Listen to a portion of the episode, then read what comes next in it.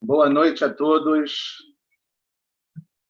Com muita alegria, a gente vai começar mais um shiur do nosso desenvolvimento pessoal, Bezerra Hashem.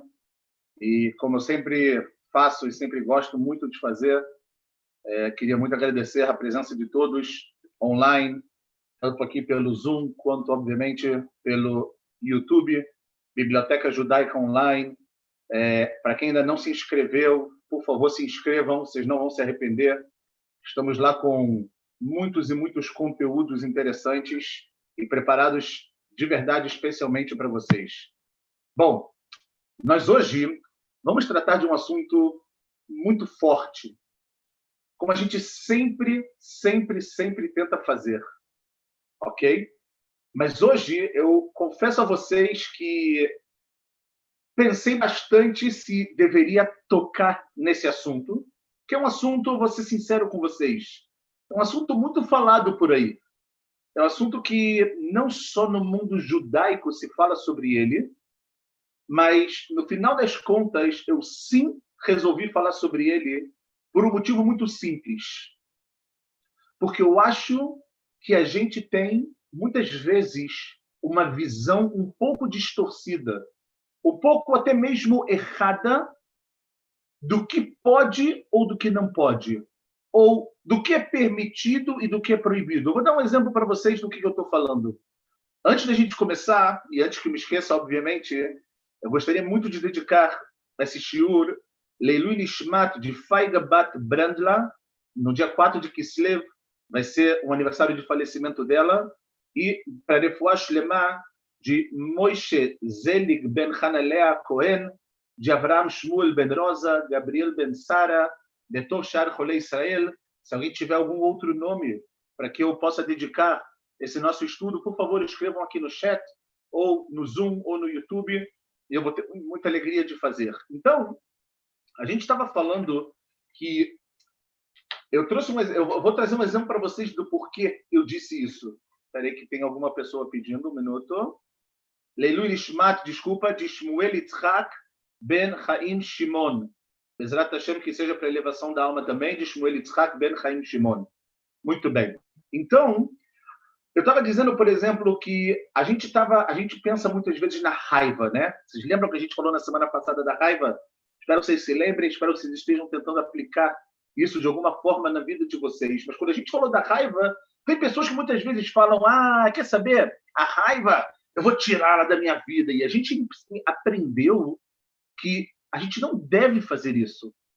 Que a gente não tem que tentar tirar a raiva da nossa vida, porque ela é uma característica que faz parte da gente. Nós temos que aprender a conviver com ela, controlá-la. A gente falou muito bem sobre o que o Rav fala sobre isso, que se a pessoa tenta tirar, ela vai vir muito mais forte. Então, quando eu pensei nisso, eu falei, quer saber? Vamos nessa. Para nossa quinta aula, vamos falar sobre esse assunto. A gente vai, vocês vão entender por que eu disse que talvez não deveria falar ou deveria falar. Não é, não estou dizendo que é um assunto muito polêmico, nada disso, mas é um assunto que exige um pouco de cuidado. Então, isso que eu vou tentar, Bezerra Hashem, fazer com vocês. Estou aberto, obviamente, a perguntas. Agradecer, obviamente, não posso deixar de, de, de não agradecer as pessoas, as inúmeras pessoas que mandam mensagem durante a semana agradecendo e etc., os comentários, isso bem, bem dá muita força para a gente poder continuar. Mamás, mamás, muito, muito obrigado, pessoal. Então, assim, a gente já trabalhou durante um mês, quatro semanas que a gente toda terça-feira tenta se desenvolver pessoalmente nas nossas características. Hoje, o ponto que eu quero tocar e vai ser um ponto que a minha ideia é realmente mexer com a gente, pessoal. E saibam de uma coisa muito importante que eu faço questão de falar. Sempre que eu tento passar algo, sempre que eu tento dar um shiur, eu não estou dizendo apenas para as pessoas que estão assistindo. Eu estou dizendo também para mim mesmo. Todos os shiurim que eu dou, eles também são feitos para mim mesmo. Então, muitas vezes as pessoas falam: ah, poxa, mas é, é quem fica falando é muito. É verdade que é fácil falar. Mas a gente, como todas as vezes faz, a gente vai estudar a fonte, a gente vai estudar os problemas advindos dessa característica negativa que a gente vai falar hoje, E por último, a gente vai falar como, de uma maneira prática, eu consigo mudar. Como, de uma maneira realista, verdadeira, eu consigo mudar nesse mundo tão louco que a gente vive. Tá bom? Então vamos lá, pessoal. Depois desses nossos cinco primeiros minutos de introdução, de agradecimento, de dedicação do nosso Senhor pela elevação da alma e a gente agora vai começar. Vamos juntos e Bezrat Hashem, no final, eu espero que realmente a gente tenha tido um crescimento muito, muito, muito significativo e mais uma peça do nosso quebra-cabeça que a gente está começando nesse momento a montar. Já montamos quatro, já encaixamos quatro peças. Hoje vamos encaixar a quinta. Vamos lá. A característica que eu quero falar hoje, pessoal, o nome dela já é um nome que, quando a gente traduz ao português, ele soa de uma maneira muito, muito, muito negativa. Ok? Por quê?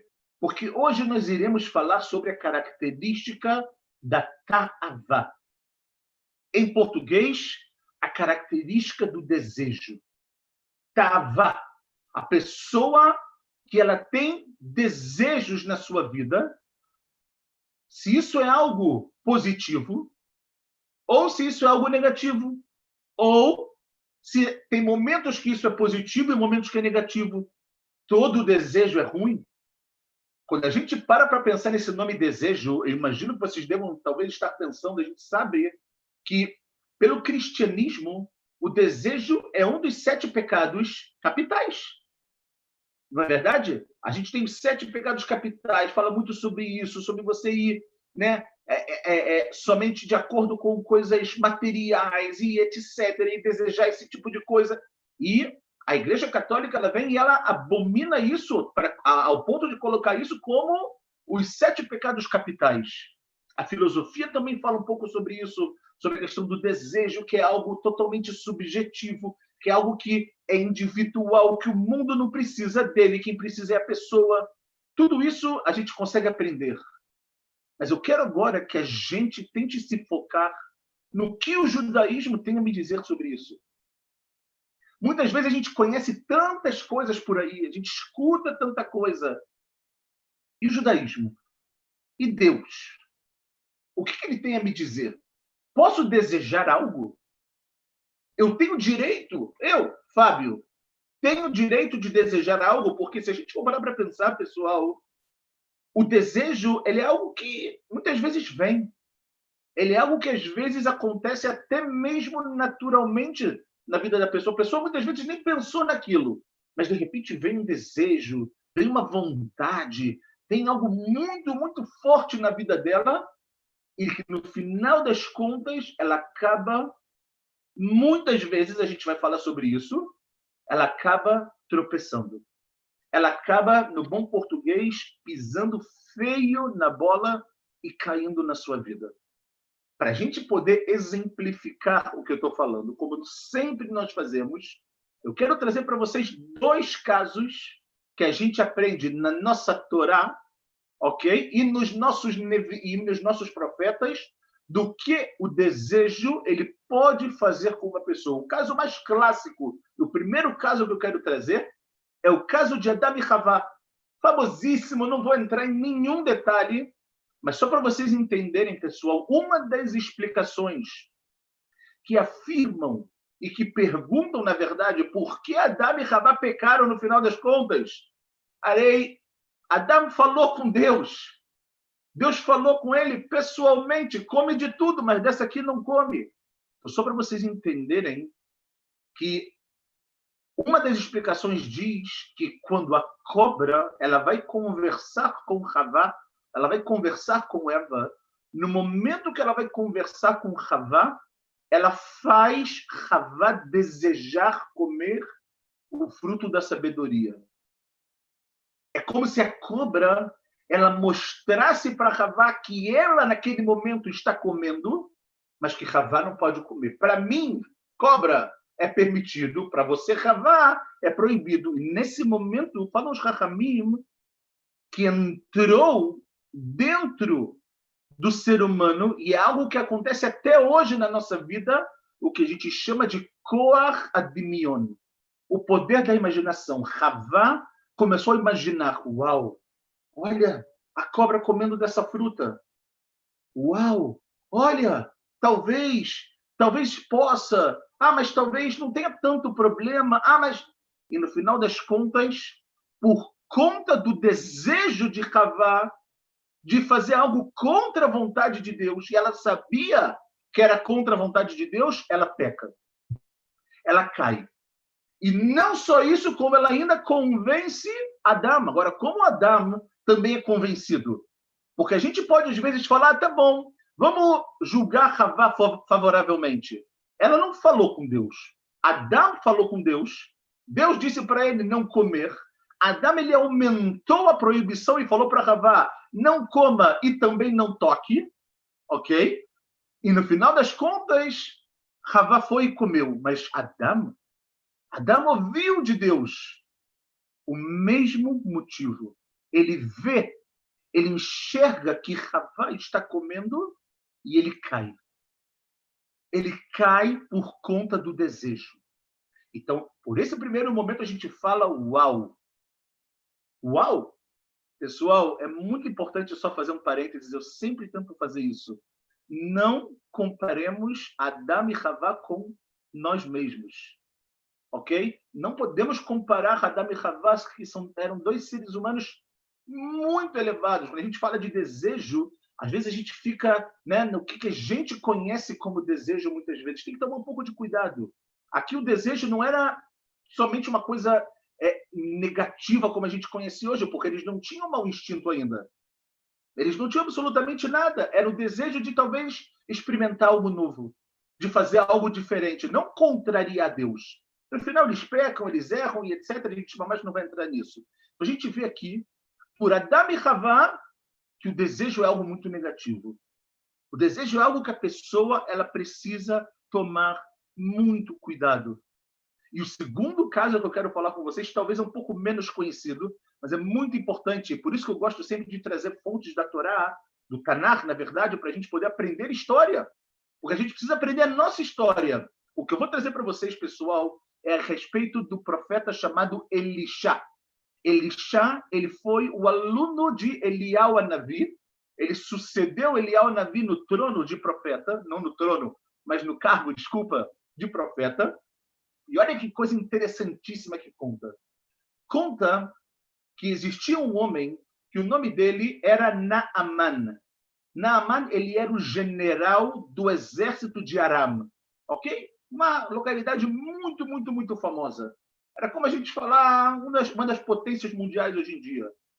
E Deus afligiu esse Sartzavá, esse general do exército chamado Naaman, e colocou para ele tzarat, aquela doença, aquela, aquele tipo de lepra, ok? Quando ele colocou para ele a tzarat, é, eles começaram a tentar achar como ele, a gente pode fazer com que ele se cure. O pessoal lá de Aram não tinha nada a ver ainda com a gente e de repente falam para ele, falam, olha, existe uma pessoa que dizem que ele é muito, muito, muito conectado a Deus, o nome dele é Elixá. Vai até ele, vai até Elixá Navir, o profeta, e vamos ver o que vai acontecer. E conta que, que Naaman, ele vem com toda a sua tropa, ele chega perto de onde Elixá está, e conta algo muito interessante, pessoal. As pessoas vêm até Elixá trazer presentes e Elixá fala: não quero presentes.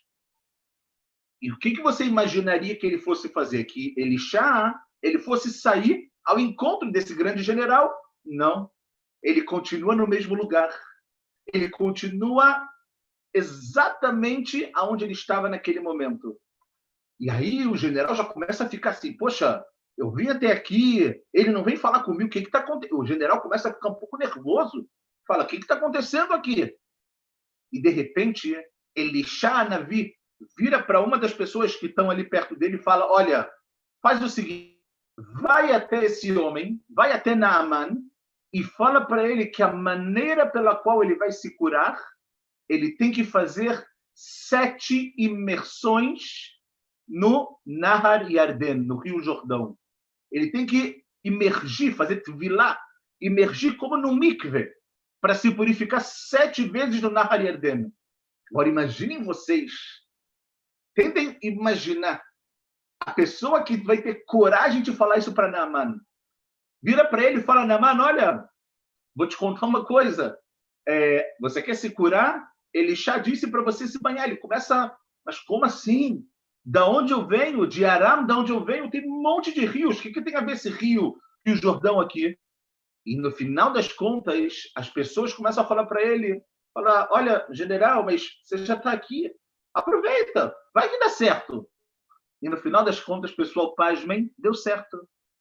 O general Naaman emerge no Nahar Yarden, e nesse momento que ele emerge sete vezes no Nahar Yarden, ele sai de lá totalmente curado.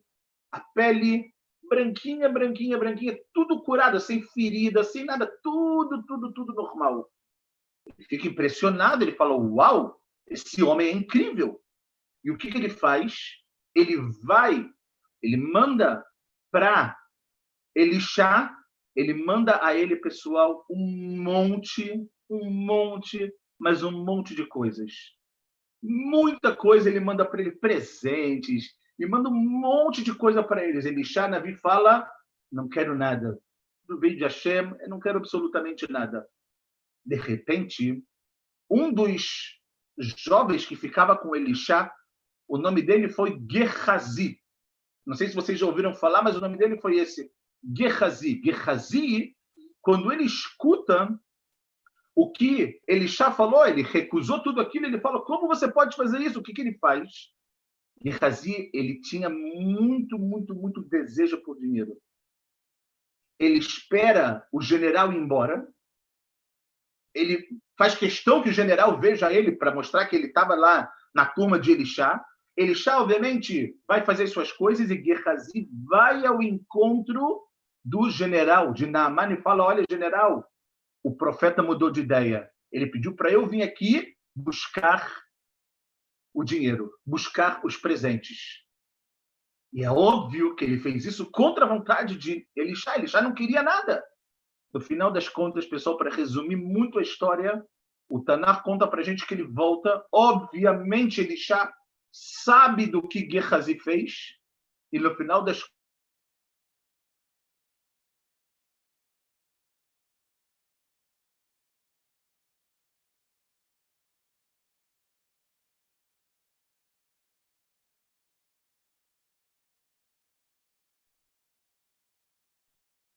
E no final das contas, pessoal, desculpa, acho que eu tive, tive algum problema. É...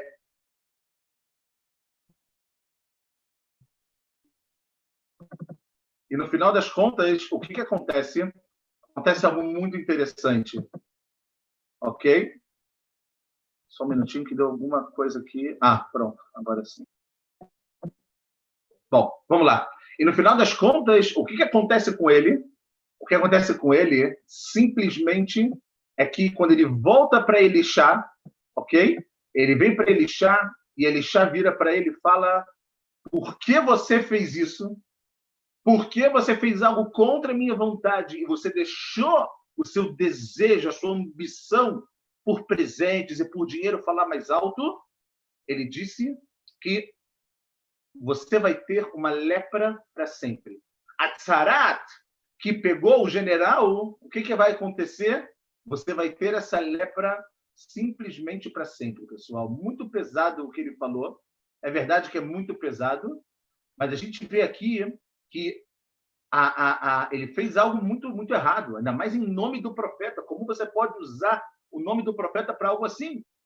Então a gente começa a ver, por essas duas fontes que a gente trouxe, que o desejo, a ta'avá, ela é algo realmente muito, muito negativa. Ok? E a gente já, já, já, já, esperem só um pouquinho, a gente vai trabalhar essa ideia se é sempre negativa ou se ela também pode ser negativa, mas também positiva. Antes da gente continuar, eu quero trazer só mais uma ideia muito forte de um Nachmanides, o Ramban, o que, que ele fala sobre isso. Vocês sabem que na Torá, depois de muito, muito tempo que o povo judeu estava caminhando nos 40 anos do deserto, como vocês sabem, o povo judeu ele tinha o man. Tinha aquela comida espiritual que ela caía todos os dias, menos no Shabat, porque na sexta-feira caiu uma porção dupla e etc.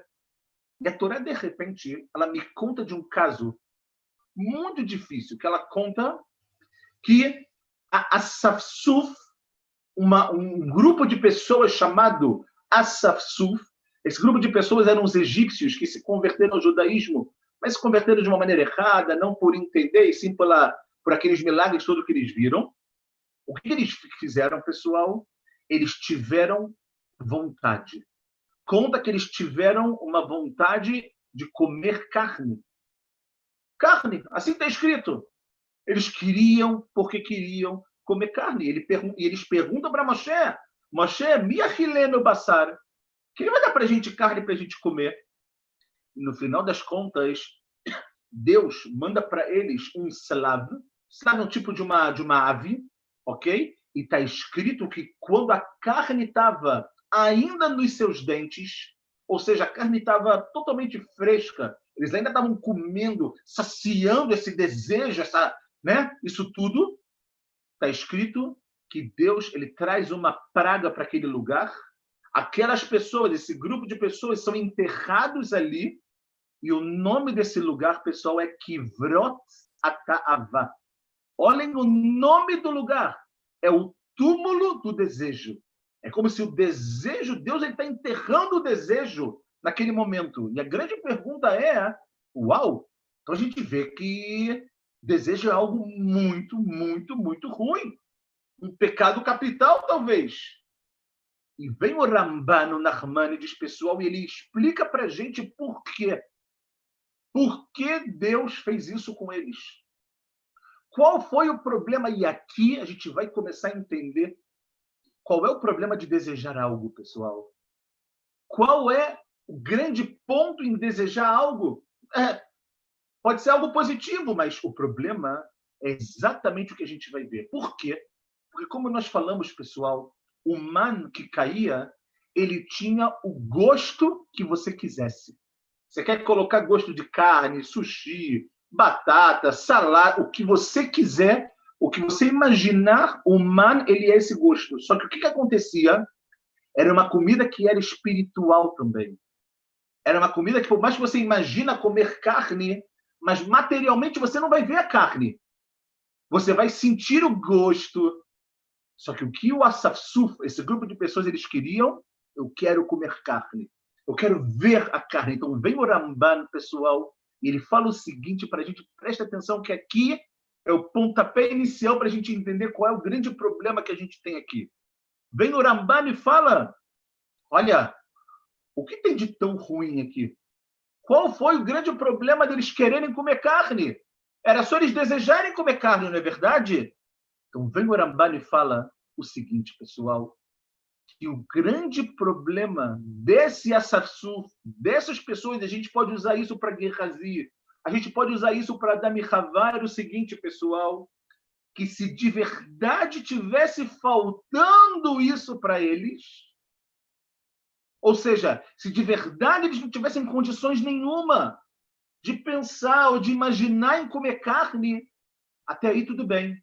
O problema, fala o Ramban, Ayala Eman. Eles tinham o man. E aí ele fala, Hashem Yecholim Litom Kol Ateamim. Eles podiam ter todos os sabores do mundo. Ou seja, o Ramban fala que o problema deles é que eles quiseram fisicamente a carne. Eles queriam olhar a carne, não bastava o gosto. Só que quando você deseja fisicamente algo, o grande problema, de acordo com o Ramban, é que você esquece que você realmente precisa ou não daquilo. Ou seja, quando você deseja algo, você realmente precisa disso.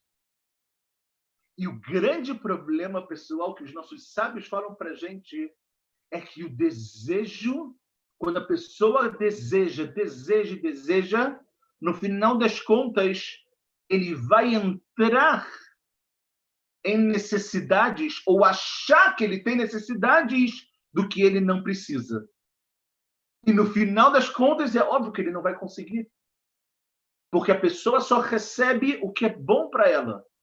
Se ela pede, pede, pede e ainda não recebe, não chegou o momento. Não chegou o momento ainda de materializar aquele pedido.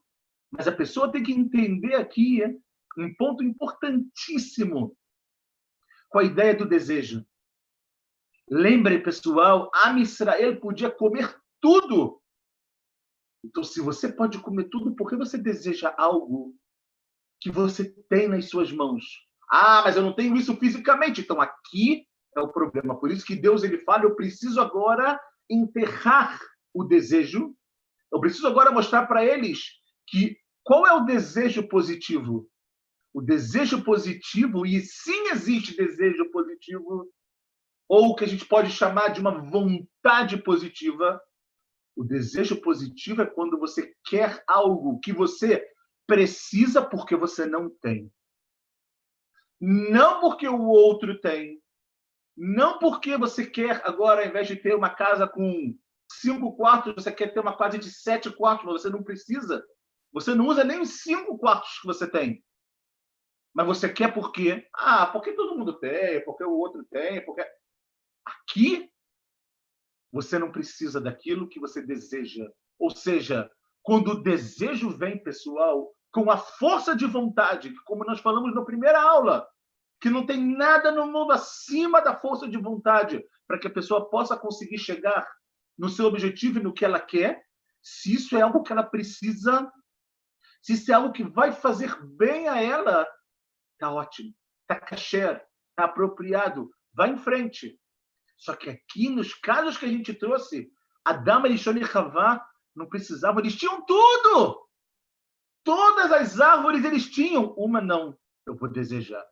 Gehazi, ele era o fiel escudeiro de Elixá, ele era o servo de Elixá. Se Elixá disse que aquilo não é bom, quem é você para agora querer algo mais?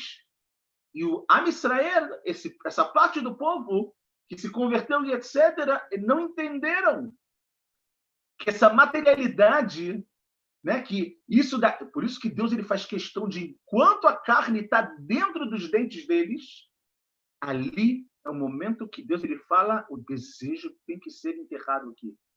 O desejo tem que terminar.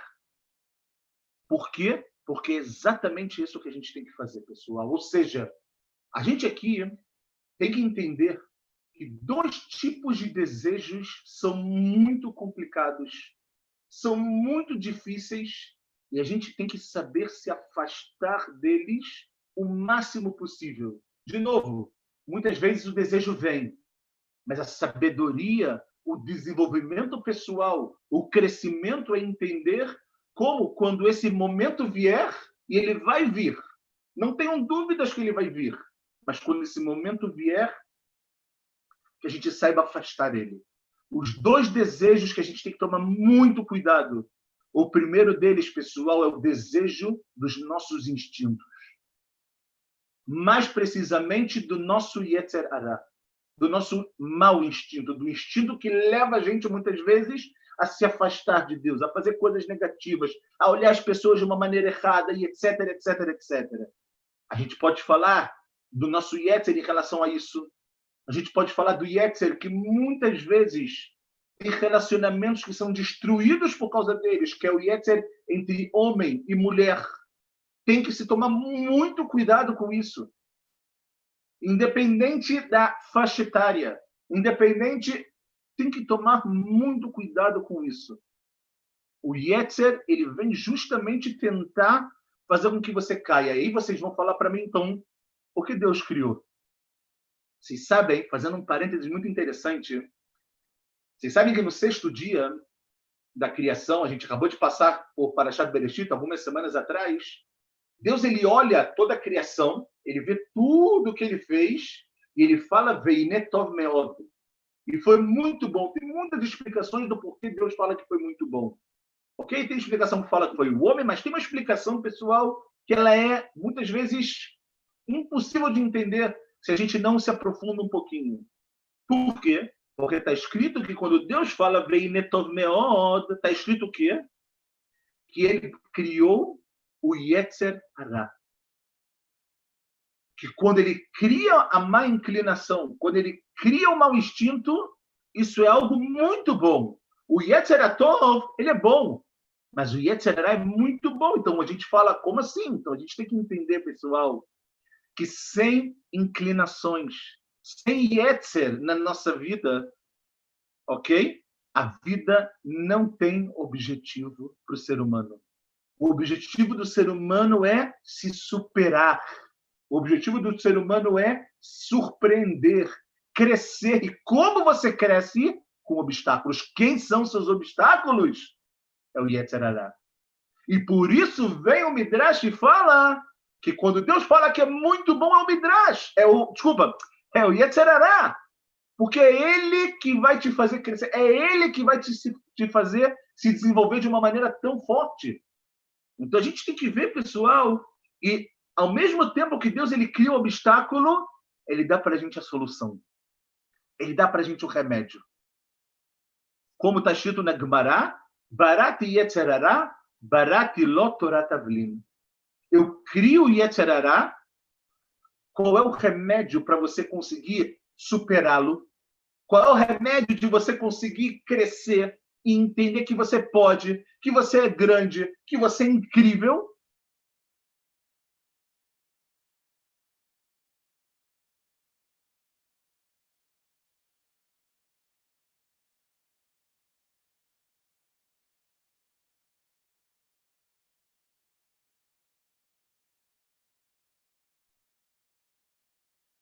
Desculpa, pessoal, acho que eu tive algum problema mais uma vez. Acho que a internet hoje não está muito boa por aqui. Mas vamos lá.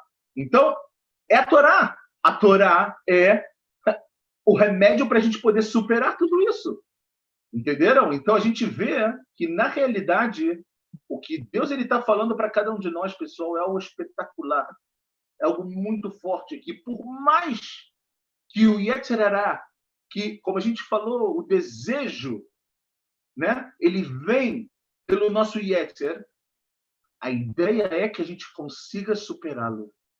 A ideia é que a gente consiga ir adiante. E agora vocês vão me perguntar, mas como eu faço isso? Como eu consigo me superar? Como eu consigo controlar o meu desejo? Então, pessoal, a resposta que a gente vai trazer não sou eu que vou trazer para vocês. É ninguém mais, ninguém menos que o Messilat Yesharim, o caminho dos justos, ok? O Ramchal, Rabbi Moshe Chaim Lutzato, ele vai escrever para cada um de nós o seguinte: preste atenção, que é algo espetacular o que ele vai falar. A gente tem que entender, pessoal, que a pessoa que deseja, ela tem algo que em hebraico se chama Hoser Sipuk. Falta para ela o Sipuk, a satisfação. Falta para ela ela entender que o que ela tem é bom, que ela precisa valorizar o que ela tem na vida dela. E esse, essa falta de satisfação, que muitas vezes vem, pessoal, a gente pode falar, ok, mas isso eu estou falando o quê? De, de uma forma material? A verdade é que não. Quando você entender que você precisa de uma satisfação espiritual, Torá, a gente acabou de falar, qual é o remédio para tudo? É o estudo da Torá, o estudo das Midot, é o estudo de alguma coisa a mais, é crescer, é melhor. Isso tudo traz para a sua vida o equilíbrio. Uma pessoa, pessoal, que ela não tem equilíbrio no lado espiritual dela, quando o desejo vier, e como eu disse a vocês, ele vai vir, essa pessoa vai cair. Essa pessoa vai agir, vai agir como Adam e Havá. Essa pessoa vai agir como Gehazi. Essa pessoa vai agir como Asafsu, que queriam comer carne, mas eles tinham o man. É, eles tinham o milagre de Deus na cara deles todos os dias. Não, não, não, não, não. Eu quero carne. Eu quero sentir a carne. Eu quero gosto. Eu quero tudo. Eu quero materialmente isso. Se eles tivessem um pouquinho mais de controle, de equilíbrio através do que é espiritual, nada disso teria acontecido. Nada disso. Se Gehazi tivesse aprendido dos atos de Elixá, como ele tem que se afastar daquilo, eu garanto a vocês que absolutamente nada disso teria acontecido. E vem o Messilat Yesharim, pessoal, ele fala o seguinte para a gente, olha que coisa linda que ele fala logo no primeiro capítulo. Ele fala o seguinte sobre a nossa Neshama, olha só que coisa forte sobre a nossa alma. E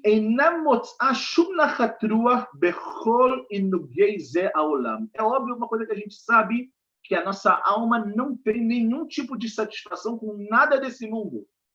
A nossa, o que a gente come, quando a gente dorme, etc. A alma não tem nenhum proveito. Veu isso é o que ensinaram nossos sábios no Midrash de Coelet, de Eclesiastes, que ele fala vegama nefesh também a alma não vai se preencher. O que, que quer dizer, fala o Messilat Yesharim? Qual exemplo eu posso trazer para entender isso que os nossos sábios falaram? Então ele fala o seguinte, pessoal. Ou seja, de uma pessoa que casou com a filha do rei, uma pessoa comum, casou com a filha do rei. E minha vila se o noivo agora, que é uma pessoa normal, vai trazer para ela tudo de bom que tem no mundo, Enam Hashuvim Laklum. Para ela não tem nada de importante. Por quê? Porque ela tem tudo. Ela é filha do rei. O que, que, que, você quer dar para ela? Não tem como. Sheibat Melech. Kar Anefesh. Fala, pessoal, Midrash em Kohelet. Assim também é a nossa alma. Ilu eveta la adanei olam. Se você trouxer todos os deleites, todos os prazeres para ela do mundo, einam klum la. Para ela, isso não é nada. Lama, por quê? Sheimina elionim. Porque a alma, como nós falamos, ela é algo totalmente espiritual. Ela é está fora desse, desse parâmetro que a gente conhece chamado de mundo. Então a gente começa a entender, pessoal, a gente já vai se encaminhar para o nosso final, que a ideia do desejo, muitas vezes o desejo, quanto menos espiritualidade, quanto menos estudo, quanto menos satisfação material e espiritual você tem na sua vida, mais forte o desejo ele vai entrar dentro da sua vida, dentro da sua casa, dentro das suas relações de amizade, de casamento, de paz, exatamente aqui. Por quê? Porque a pessoa ela se imagina numa outra realidade. Né? Quando a gente começa a parar para pensar nos jovens e pessoas um pouco mais velhas também, infelizmente, que se associam e se ligam tanto com questão de drogas e álcool e tudo isso, por que a pessoa ela vai até aquilo? Por que a pessoa vai ao encontro daquilo? Muitas vezes aquilo chega, infelizmente. Por isso que a gente tem que saber escolher exatamente aonde a gente vai, com quem nossos filhos, com quem nós mesmos andamos também. Mas muitas vezes a pessoa vai ao encontro, ela vai procurar aquilo. Por que, que ela vai procurar? Porque de alguma maneira isso tira ela, isso desliga ela da realidade. A pessoa que está um pouco alto, ela quer estar um pouco longe da realidade. Aquilo desconecta ela da realidade. Mas qual o problema? O problema é que é algo fantasioso. Não é algo real. Não é algo verdadeiro. Por que não é algo verdadeiro? Porque quando acabar aquela vibe, quando acabar o efeito do álcool ou das drogas, ele vai voltar a ser ele mesmo. Ele vai voltar a ser aquela pessoa e vai voltar a desejar. E aquilo vai ser um ciclo vicioso que nunca vai terminar na vida da pessoa. E quando a gente pensa no desejo, por exemplo, também em relação a homens e mulheres, a mesma coisa a gente pode falar aqui. Então a gente vê que o remédio, se você quer estar alto, se você quer um pouco sair da realidade, ache na sua vida o isun, o equilíbrio da sua satisfação material com a sua satisfação espiritual. Dê a você mesmo essa oportunidade. Porque se você não fizer isso por você, absolutamente ninguém vai fazer. Então, a gente falou sobre o desejo vindo do Yetzer. Outro desejo que vem e pega muito, muito, muito a nossa vida pessoal é o desejo por, obviamente, que também tem a ver com Yetzerará, mas também em relação aos bens materiais. Dinheiro, casas espetaculares, carros do ano, milhões na sua conta corrente. Calma. Isso é necessário mesmo para você? Vocês conhecem a famosa expressão que a pessoa que ela quer, que ela tem 100 e ela quer 200, quando ela atingir os 200, ela vai querer agora o 400.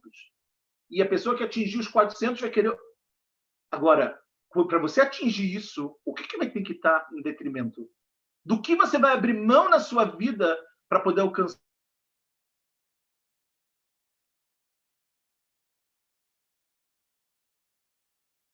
Tente pensar, pessoal, o que eu estou disposto na minha vida a abrir mão para que eu possa ter, para que eu possa conquistar, digamos assim, como a gente disse, o meu desejo, a minha vontade, a minha, né? Eu preciso dessa.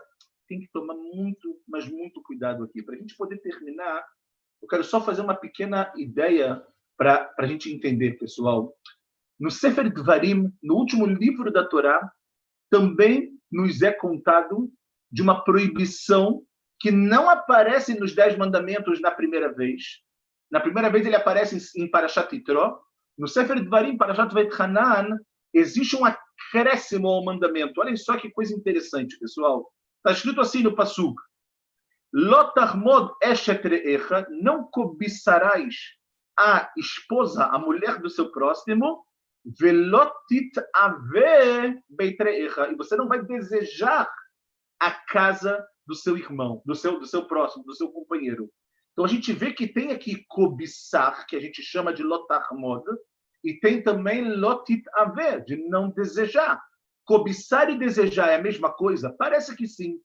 Mas eu quero mostrar para vocês que o Rambam, o Maimônides, quando ele vai configurar essas duas proibições, que existe uma proibição de não desejar. É um lav, é uma mitzvah ser, não faça. Só que olha o que, que o Rambam ele fala, pessoal. Ele fala que latahmod, cobiçar é a pessoa lilchotz al havero. É a pessoa que ela vai pressionar o seu amigo para ter aquilo que ele tem. Agora, ta'avá, onde é o momento que a pessoa vai desejar algo, ele fala que é a pessoa letarnen torniot, planejar, fazer planos como conseguir o que o outro tem para minha vida. Ou seja, o desejar já chega num ponto que a pessoa, de novo, ela para de viver a vida dela. Ela começa a viver o que o outro tem. Ele vai, ele, ele, ele, ele se encontra com uma pessoa que ele não vê há muito tempo na rua, e ele olha e a pessoa passa com um carro do ano e ele fala: Uau, quando que eu vou ter isso? Mas você tem um carro. Esse carro é suficiente para você? Se é suficiente, por que você deseja o que o outro tem? Olha o Ramban. Lembre do Nachmanides, pessoal. O problema do Asafsuf, qual foi? Eles tinham carne. Mas eles não viam a carne, eles viam o mar. Não era suficiente. Porque eles tinham aquilo e mesmo assim desejaram, ou seja, eles não precisavam da carne material, mas eles desejaram. Então aqui está o grande problema. É aqui que a gente tem que tomar, pessoal, o nosso verdadeiro cuidado com isso. Seja a gente pensar nos objetos do próximo, seja a gente pensar na casa do próximo, na casa do próximo eu incluo tanto a esposa, quanto o marido, quanto os filhos, Deus me livre, coisas que hoje em dia a gente vê, infelizmente, a torto e a direita por aí. Temos que tomar cuidado, ou seja, para que a gente possa terminar, que a gente já faltam dois minutos para o nosso, para o nosso tempo. O desejo ele é algo que aparentemente dependendo da onde ele veio na nossa vida, ele é 100% negativo.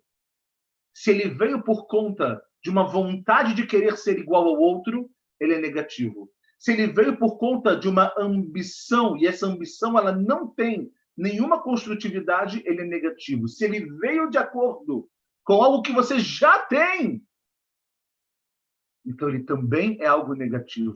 Melhorar desejar ser uma outra pessoa, desejar crescer. E quando esse desejo ele está aliado, como a gente falou, à força de vontade, aí a pessoa pode se encaminhar, como nós falamos, para o lado positivo de desejar algo desde que aquilo faça bem para ele. Desde que a pessoa continue no seu caminho, desde que a pessoa continue no seu mundo, que a pessoa continue trilhando a sua trajetória, não a trajetória do outro. Porque vocês sabem que eh, no, Mishlei está escrito que quanto mais dinheiro a pessoa tem, mais preocupação vem junto com esse dinheiro todo. Então é isso que você quer para a sua vida. Eu não estou dizendo agora que a gente tem que abaixar a cabeça e aceitar tudo. A gente tem que correr atrás.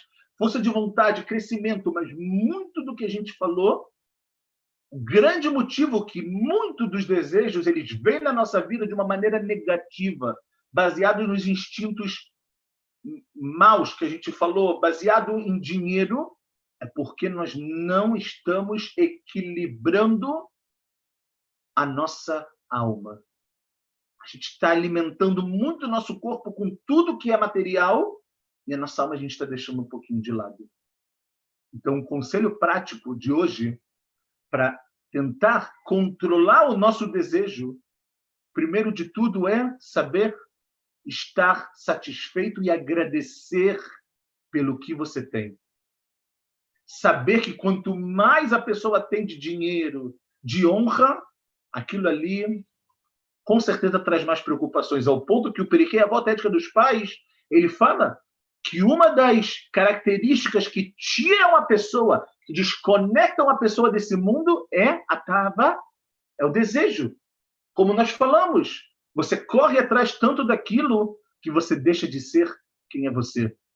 E por último, pessoal, como tudo que a gente tem como para usar como remédio é realmente estar mais ligado, mais junto, mais próximo à Torá, porque no final das contas a Torá é a vontade de Deus para cada um de nós. Então que a gente possa agora entender um pouco mais de que maneira eu vou me relacionar quando vier um desejo na minha vida. Deseja um pecado capital? Depende. Depende de onde ele vem, de qual fonte na sua vida ele vai vir. E realmente, pessoal, tomar muito cuidado. Tomar cuidado com tudo que a gente falou hoje, para que a gente não se torne pessoas que a gente não viva a nossa vida, que a gente não acredite em nós mesmos, que a nossa vida passa a ser só o que o outro tem, o que eu não tenho e o que o outro tem. Não. Vamos ser os famosos ricos que a ética dos pais fala, que é aquele que se alegra com o que tem. A Bechelko, porque se você está alegre com o que você tem, sem dúvida Deus vai falar, agora que você se alegrou com o que você tem, agora está na hora de eu te mandar cada vez mais e mais, e que a gente, Bezrat Hashem, tenha na nossa vida somente brachot, somente bênçãos, boas notícias, e depois levar para o mundo todo, que a gente possa se encontrar em breve somente em alegrias e que semana que vem, Bezrat Hashem, vamos voltar com mais um assunto para poder mudar a sua vida na sexta peça desse nosso famoso quebra-cabeça. Uma boa noite a todos.